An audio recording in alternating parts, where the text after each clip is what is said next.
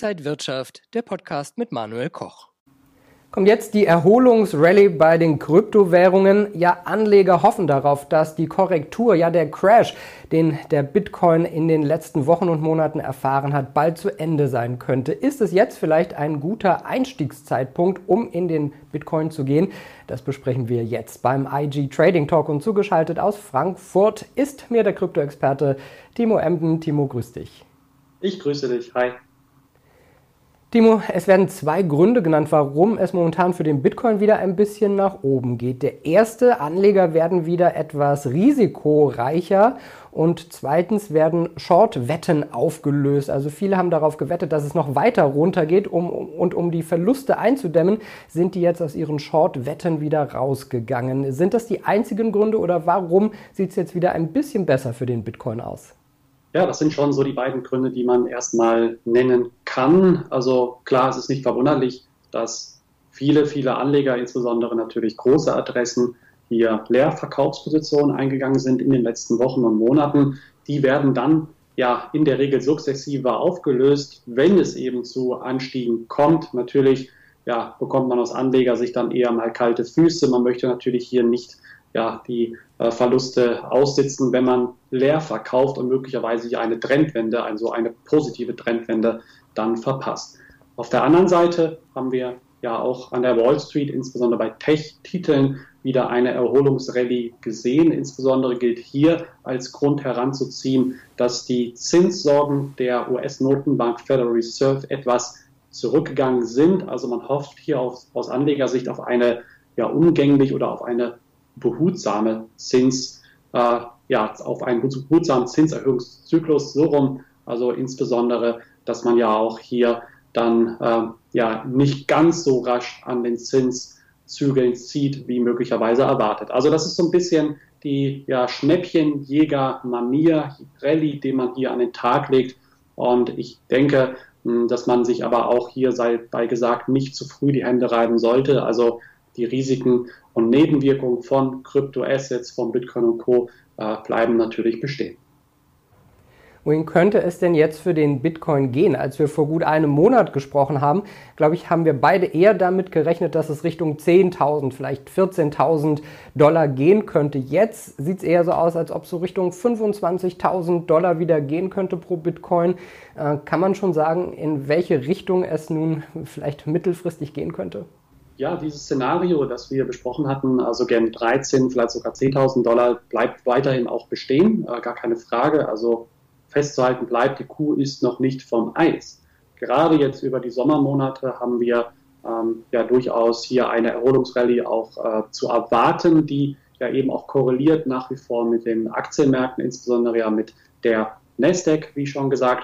Hm, ich denke schon, dass wir Erholungstendenzen sehen könnten, vielleicht bis 25.000 Dollar, wenn es wirklich richtig, richtig gut läuft, vielleicht sogar auch bis 30.000 Dollar. Das wäre aber meiner Meinung nach hier schon so das höchste der Gefühle. Das bedeutet aber immer noch nicht, dass wir über dem Berg sind. Das heißt, der übergeordnete Abwärtstrend, der ja auch seit November besteht, ist immer noch intakt. Und das ist so eine, eine zentrale Frage, die man sich natürlich am Markt stellt. Ja, es könnte zu einer Bärenmarkt-Rallye kommen. Das bedeutet eine Rallye innerhalb des eigentlichen Bärenmarktes, aber am Ende des Tages, und da möchte ich verweisen äh, natürlich auf den Herbst oder auch auf den Winter, am Ende des Tages könnte auch hier dann wieder, ja, oder könnten die Bären das Zepter wieder übernehmen. Und dann heißt es vielleicht sogar unter oder deutlich unter 20.000 Dollar. Also das sind so Fragen, die man sich hier aktuell stellt. Und wie schon eben gesagt, zu früh die Hände reiben, also auf das große Schnäppchen oder auf die große Trendwende würde ich mir ähm, oder würde ich mich an dieser Stelle eben nicht. Auch für die zweitgrößte Kryptowährung Ether ging es wieder nach oben. Welche Gründe gibt es dort? Natürlich haben wir die allgemein positive Marktstimmung, die ähm, wir beim Bitcoin sehen, färbt natürlich auch auf Ether ab, aber auch auf andere Altcoins aus den zweiten, dritten Reihen, beispielsweise Solana. Aber wieso Ether insbesondere? Ähm, denn klar, das übergeordnete Upgrade. Ähm, aktuell heißt es The Merge. Das beschäftigt Anleger ja nicht erst seit gestern, schon seit Monaten.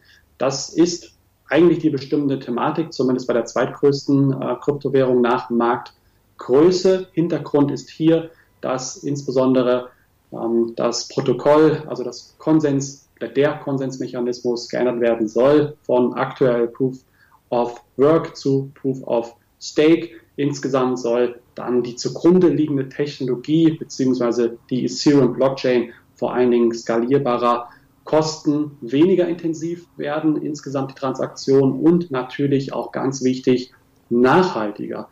Und die Nachhaltigkeit ist natürlich ein sehr, sehr wichtiger Punkt, denn diese Nachhaltigkeit oder die Nachhaltigkeitssorgen, Umweltbedenken sind ja auch immer wieder in jüngster Vergangenheit, zumindest in der EU, ein großes Problem gewesen. Man hat ja auch sogar Verbotsszenarien hier an die Tagesordnung gebracht. Also möglicherweise, dass der Bitcoin, welcher ja hier auf Proof of Work basiert, am Ende sogar verboten wird. Und da zumindest, wenn man switcht auf Proof of Stake in rein Ethereum, wird man dann zumindest äh, vor diesem Hintergrund etwas in Anführungszeichen sicherer sein vor einem potenziellen Verbot. Also das sind hier spannende ähm, Gedankenspiele und Entwicklungen. Die Frage, die man sich aus Anlegersicht natürlich stellen muss, kommt es tatsächlich zu diesem Upgrade? Gibt es vielleicht zeitliche Verzögerungen oder auch eben technische Probleme?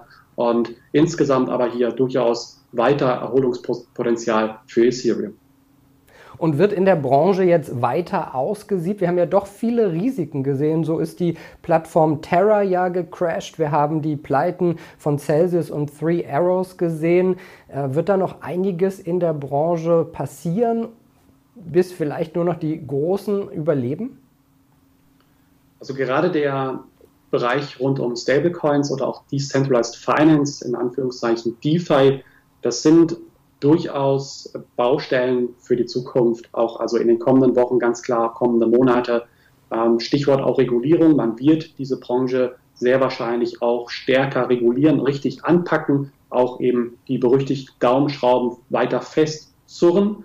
Das sind so Fragen, die man sich stellen wird. Und ganz klar, ähm, fallende Preisnotierungen haben ja auch in jüngster Vergangenheit zu Liquiditätsproblemen geführt bei äh, besagten Unternehmen. Und ich denke auch, dass die Dunkelziffer hoch sein könnte ähm, für eben Konkurrenzunternehmen, ähm, die wahrscheinlich vor einem finanziellen Kollaps dann ja wahrscheinlich aktuell stehen und es noch nicht so ganz raus ist, ähm, wie es um den tatsächlichen Gesundheitszustand in puncto Liquidität ähm, tatsächlich bestellt ist. Also das sind so Fragen, die man sich stellt und das sind natürlich gleichzeitig auch Sorgen vor einer weiteren möglichen Welle, die dazu führt, dass Bitcoin und Co. hier am Ende des Tages unter die Räder kommen. Also ähm, hier würde ich schon sagen, dass man sich nicht in Sicherheit wiegen sollte und jetzt hier sagt, okay, die Unternehmen ähm, oder den Unternehmen geht es gut, gerade in diesem Bereich rund um Stablecoins oder eben auch DeFi, sondern eher auch hier die riskante Seite ähm, nicht vergisst. Du hast ja das Stichwort Regulierung schon angebracht. Ist das jetzt für Anleger und für die Branche was Gutes oder was Negatives? Absolut. Regulierung ist per se in meinen Augen sehr positiv zu bewerten. Ähm, auf der einen Seite merkt man ja, dass sich die Regulierungsbehörden damit beschäftigen. Und das ist wieder ein sehr, sehr gutes Zeichen, denn das bedeutet wiederum im Umkehrschluss, dass Bitcoin und Co. ernst genommen werden. Und klar, Kurzfristig kann eine Regulierung immer wieder auch dazu führen, dass Bitcoin und Co. fallen. Natürlich herrscht hier so ein bisschen die Sorge, dass man besagten Kryptoassets so ein bisschen die Luft zum Atmen nimmt. Die Frage, die man sich natürlich stellt, wie straff wird dieser Regulierungsgürtel festgezogen?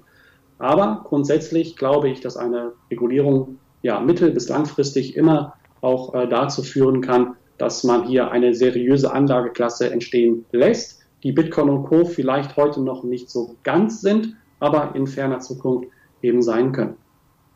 Vielleicht jetzt nochmal kurzes Fazit. Gibt es mehr Risiken oder mehr Chancen für Bitcoin und Co? Ich glaube, das hält sich schon die Waage aktuell mit der leichten Tendenz Risiken.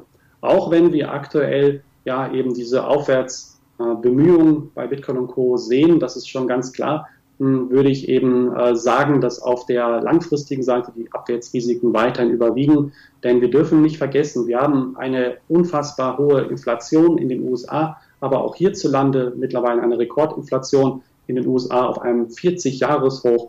Und das ist natürlich ein großes Problem ähm, seitens der Notenbanken. Und hier wird man sich die Frage stellen, schafft man eben diesen Spagat? Ja, auf der einen Seite die grassierende Inflation zu bekämpfen, nachhaltig, oder ja, ähm, schickt man die ähm, Konjunktur, die Wirtschaft möglicherweise in eine Rezession? Das ist so die Frage, die man sich hier aus Anlegersicht seit Wochen, seit Monaten stellt.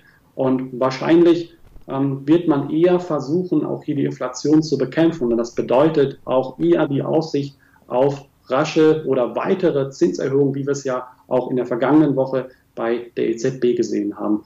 Und ich denke, dass man ähm, sich insgesamt hier aber auch nicht zu weit, also aus Sicht der Notenbanken, aus dem Fenster lehnen wird. Man wird es auch vermeiden, tendenziell zumindest in den USA vermeiden, dass man die Konjunktur abwirkt, denn wir dürfen nicht vergessen, der US-Präsident Joe Biden hat natürlich ein Interesse daran, auch seine Wählerstimmen wieder für sich zu gewinnen. Wir haben ein Zwischenwahljahr in diesem Jahr und der US-Präsident hat natürlich insofern Interesse daran, dass die Konjunktur floriert, der Arbeitsmarkt weiter auch stabil, robust ist. Und ich gehe eher davon aus, dass man dann vielleicht sogar auch sagen, sagen wird in diesem Szenario, Moment, wir wollen die Wirtschaft gar nicht zum Abwürgen bringen, wir lassen die Inflation mal noch etwas machen und stellen vielleicht sogar Zinssenkung in ferner Zukunft in Aussicht. Dieses Szenario würde Bitcoin und Co. durchaus wieder beflügeln. Sagt der Kryptoexperte Timo Emden heute aus Frankfurt zugeschaltet. Vielen Dank für diese Einblicke in die Kryptowelt. Ich danke dir. Und Ihnen und euch, liebe Zuschauer, vielen Dank fürs Interesse am IG Trading Talk. Mehr Infos gibt es noch unter IG.com. Bleiben Sie gesund und munter, alles Gute und bis zum nächsten Mal. Und wenn euch diese Sendung gefallen hat, dann abonniert gerne den Podcast von Inside Wirtschaft und gebt uns ein Like.